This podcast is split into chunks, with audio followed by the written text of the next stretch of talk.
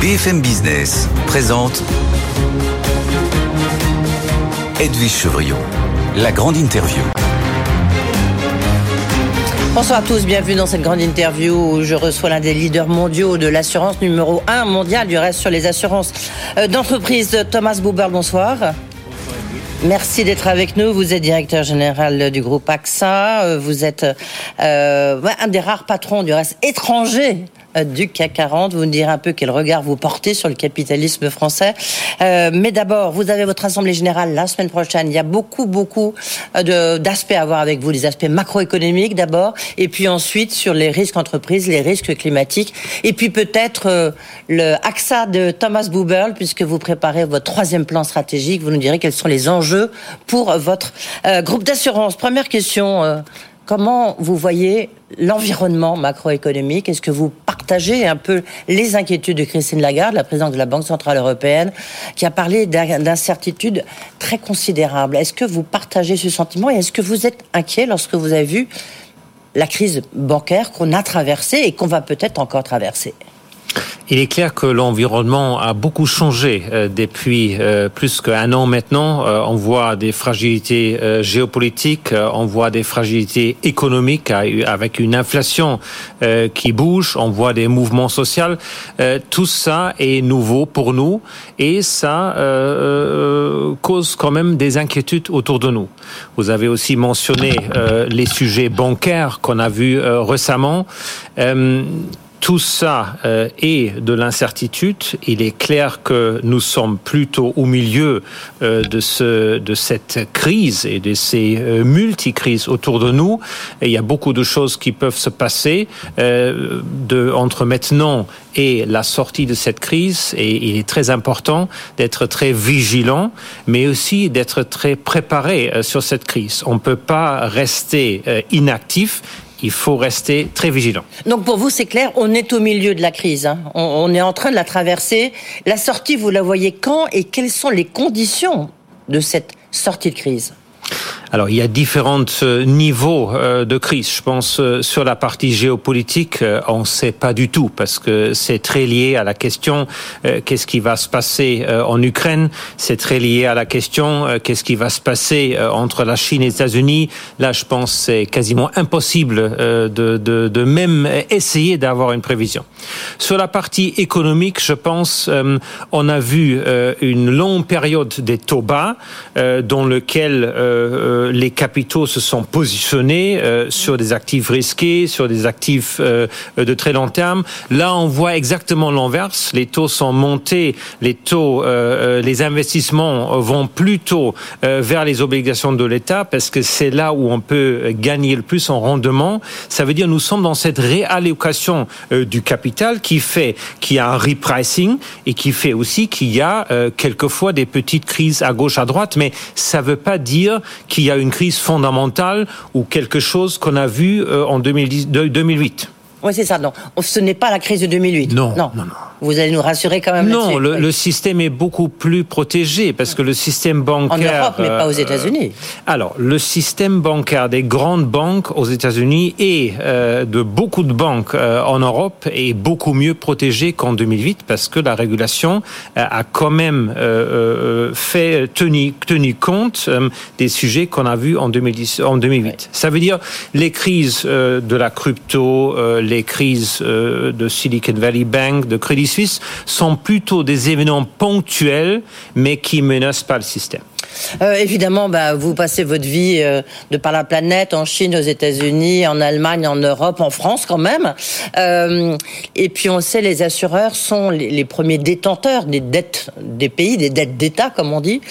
Quel regard vous portez sur la France? La France, ce matin, Bruno Le Maire a présenté le plan de stabilité qu'il ira ensuite présenter à l'Union européenne, à la Commission européenne.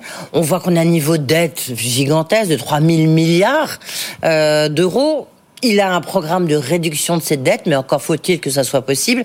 Et en 2027, le poste de remboursement des intérêts, euh, plus de 70 milliards d'euros, sera le premier poste de dépenses publiques. Est-ce que vous dites halte au feu, halte danger, vous en tant qu'assureur, assureur mondial? La dette en soi, c'est pas un problème parce que la France a augmenté la dette dans une période dans laquelle les taux ont été bas. Si euh, la dette et l'investissement derrière est bien utilisé, ça fait certainement du sens.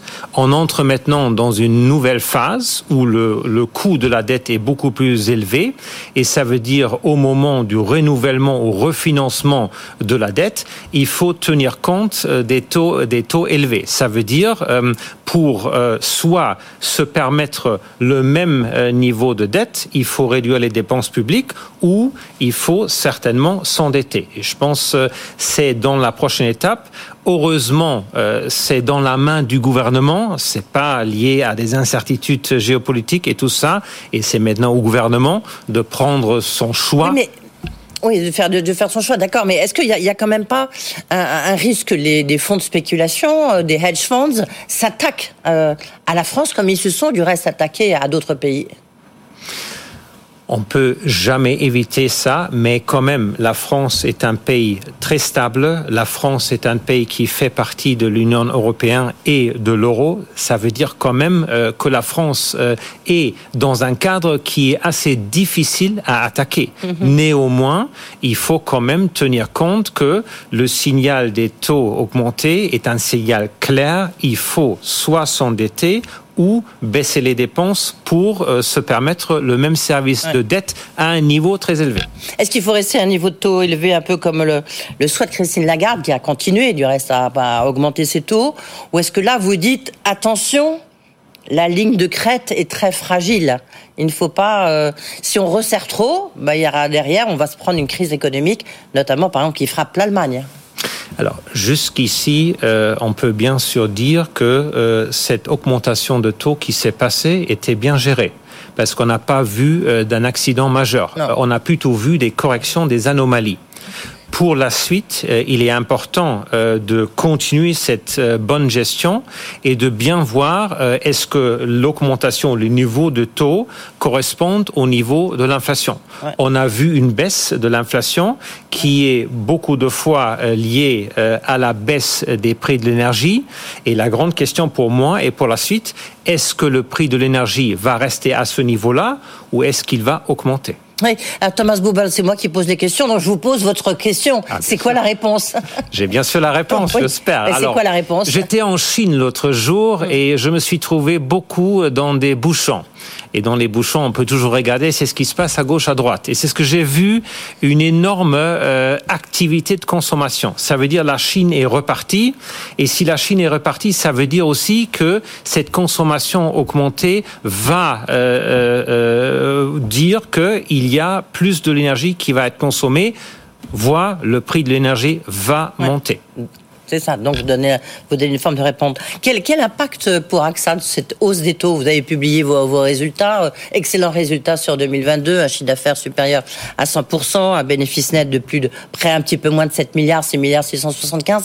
Euh, Est-ce que euh, pour vous, l'impact a quand même été fort notamment sur euh, l'acquisition majeure que vous avez réalisée, on en dira un, mot dans un instant, euh, XL. Est-ce que pour vous, l'impact a été assez difficile à digérer pour AXA alors, on est d'abord très fiers de ces résultats parce que produire de ces résultats dans un environnement qui est quand même très difficile euh, est très bien.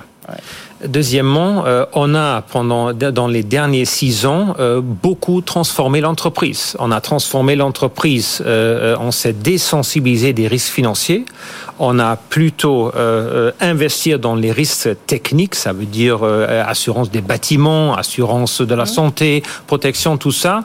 On a beaucoup plus focalisé l'entreprise, moins de pays, plus focalisé et on a énormément investi dans la digitalisation. Ça veut dire aujourd'hui, AXA, c'est quoi? AXA, c'est le plus grand assureur des entreprises au monde et c'est un des leaders euh, en Europe et au Japon.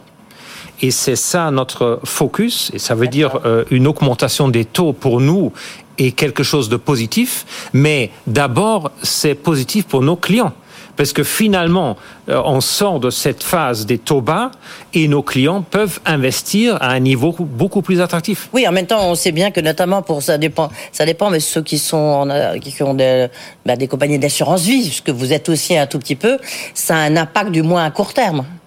Parce qu'avant, les taux d'intérêt étaient plus bas. Maintenant, il faut délivrer des taux d'intérêt plus hauts.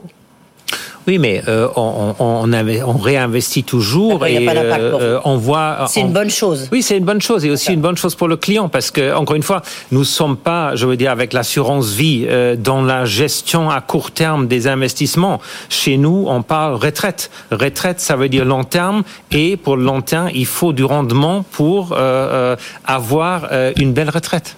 Vous êtes en train de restructurer votre dette. Là, on a vu, vous avez lancé une, une offre publique de rachat en numéraire sur des obligations subordonnées un petit peu technique, mais enfin, il n'en demeure pas moins. C'est une manière de restructurer votre dette. Vous avez, procédé à des rachats euh, d'actions de manière assez euh, sensible, on va dire, euh, élevée.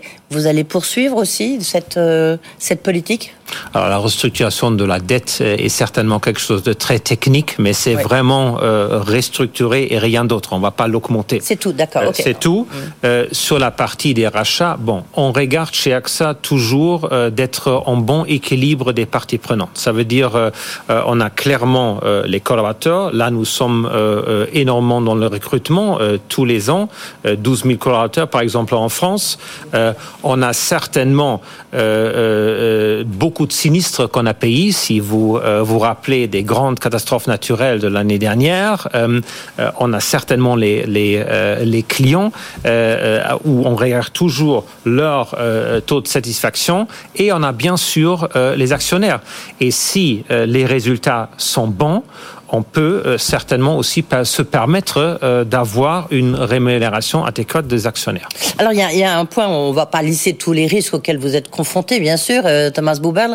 Donc les risques de taux d'intérêt, vous dites c'est une bonne chose pour les assureurs. Il y a le risque climatique. Rien qu'en France, la facture, elle a dépassé les 10 milliards d'euros. La question qu'on peut se poser aujourd'hui, c'est est-ce que ce fameux risque climatique est encore assurable ou pas? Est-ce que là aussi vous dites ah non c'est plus pour AXA là les risques climatiques on veut plus en faire? Au contraire. Un, il est important de dire, parce que si vous demandez euh, euh, aux patrons aujourd'hui quel est le premier risque, euh, leur premier risque, beaucoup de fois, le risque climatique va sortir. Et c'est vrai, parce que les événements, et certainement les événements du point de vue sécheresse, inondation, feu, ont beaucoup augmenté ça veut dire euh, euh, pour nous, c'est le moment de vérité parce que euh, un client achète une promesse et au moment de la vérité, ça veut dire au moment du sinistre, on peut vraiment montrer c'est ce qu'on peut faire, montrer pour la société c'est ce qu'on peut faire, mais aussi montrer dans les territoires. Euh, chaque crise euh, de, euh, de, du, du, climat qu'on a eu dans le passé, AXA a été là auprès de ses clients et aidé très vite pour euh, mieux gérer ça dans le futur, il faut absolument investir dans la prévention. Parce que c'est la, par la prévention euh, par laquelle on peut euh, éviter ça. Par exemple, si vous êtes en train de réfléchir à, une, à la construction d'une nouvelle usine, il faut dès la planification réfléchir à qu'est-ce qu'on peut faire pour mieux se protéger contre les inondations et tout ça. Et donc c'est comme ça que vous allez quand même continuer mais à la limite, quand je parlais des risques climatiques, oui, c'est pour les assurances, mais c'est aussi, c'est aussi pour les individus, c'est pour tout le monde. Oui, mais vous voyez ce qui s'est passé, bah, l'ouragan qui a coûté si cher, euh, donc à Miami, enfin en Floride, qui a coûté si cher aux assureurs. Euh, c'est des coûts considérables, c'est 40 milliards de, de, de mémoire. C'est vrai, mais c'est intéressant. Ces ouragans se passent toujours au même endroit si vous prenez l'ouragan de l'année dernière, Ian, et si le, vous le comparez à l'ouragan Irma, euh, qui a, je pense, il y a quatre ans, vous voyez que la charge a baissé. Ça veut ah, dire la prévention marche. C'est comme ça que ça peut marcher. Pourquoi ce choix d'avoir fait, euh, d'avoir dit, quand vous êtes arrivé en 2016, hein, vous avez dit, on va devenir le numéro un mondial de, de l'assurance des entreprises. C'est pour ça que vous avez racheté XL, c'était la plus grosse acquisition euh, de mémoire qui avait été faite par AXA, je crois que c'était 12 milliards d'euros. Pourquoi vous avez fait ce choix là Parce que c'est un choix de vous, euh, Thomas Bouverle. Alors, euh, où est-ce où est-ce qu'il se passe la grande croissance, les grands risques? Parce qu'aujourd'hui, euh, euh, nous sommes confrontés avec euh, des nouveaux risques. Vous avez cité le risque climatique, le risque cyber, la pandémie. Mm. Ça se passe tous dans le monde entrepreneurial. Et l'innovation se passe là. Et parce que AXA était toujours un leader d'innovation, euh, on a clairement dit on veut se positionner là parce que le vecteur euh, des entreprises est le vecteur d'innovation et le vecteur de croissance. Et vous avez vu, on y est arrivé. Le... Mais donc ça, c'est toujours parce que à la limite, l'assurance dommage, ça me concerne moi aussi. Enfin, c'est les individus, c'est l'assurance personnelle. Pour vous, c'est moins important euh, que l'assurance des entreprises. Ah non, pas du tout. Euh, ah, euh c'est une question. Hein. Non, si vous regardez euh, notre part, je veux dire notre part d'assurance de, dommage, mmh. vous voyez bien représenter les particuliers et les entreprises.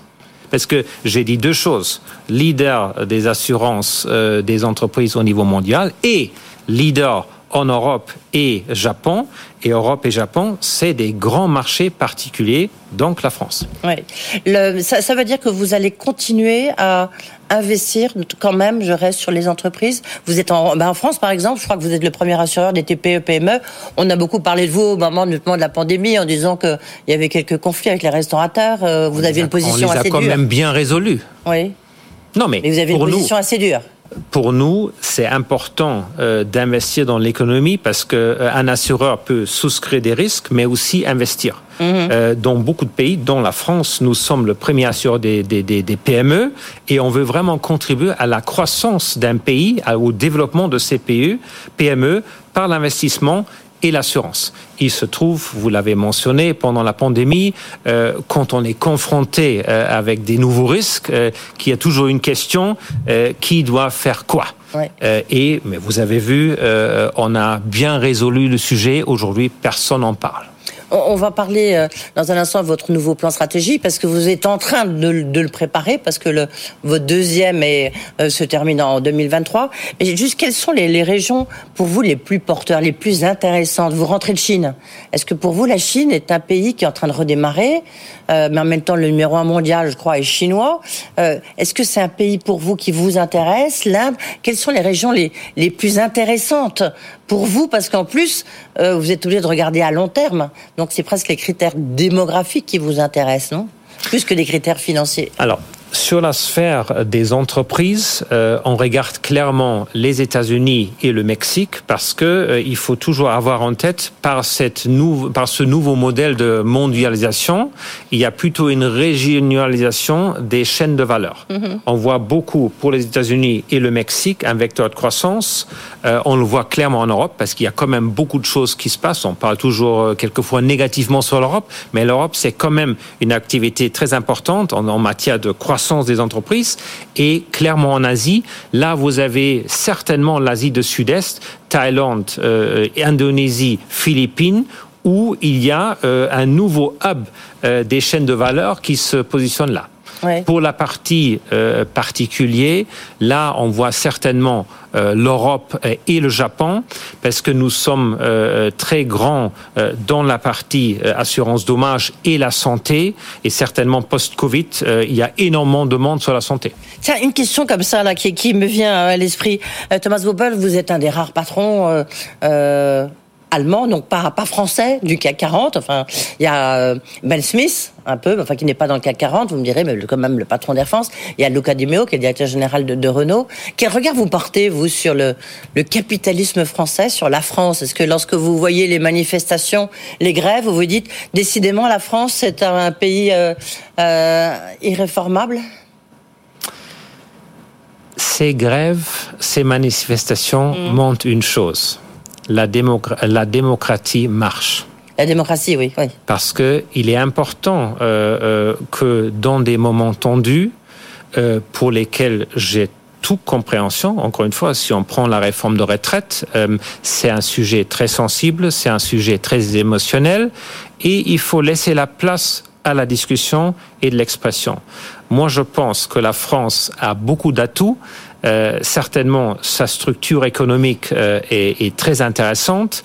Euh, là, euh, le modèle, si je compare à l'Allemagne en termes de modèle d'export, est beaucoup moins risqué que c'était à l'époque l'Allemagne, parce qu'il faut quand même pas se tromper. L'Allemagne était très focalisée sur le gaz russe, très focalisée sur la Chine, et aujourd'hui, ils doivent se réinventer. Ouais. La France n'a pas la même nécessité. Ouais. Ouais, donc finalement, nous avons quand même des atouts, nous les Français. Ah, certainement, mais et c'est un Allemand qui Alors, dit. Non, mais c'est intéressant. Je vous dis une chose. oui. Plus que vous vous éloignez de la France, mmh. mieux qui est le discours sur la France. Ah, voilà une, voilà une bonne chose. Euh, donc le plan stratégique que vous mettez en, place là, vous allez le présenter dans quelques mois. C'est quoi le, le, le, le AXA de, de, Thomas Buber? On a compris une transformation à marche forcée, euh, une phase de digestion, et maintenant c'est quoi? C'est maintenant une phase de croissance.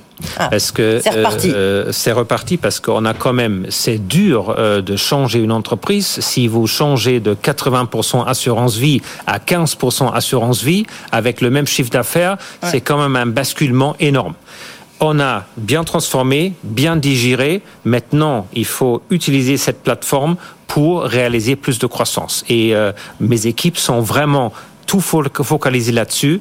Et euh, quand le moment est venu, on va présenter ce plan.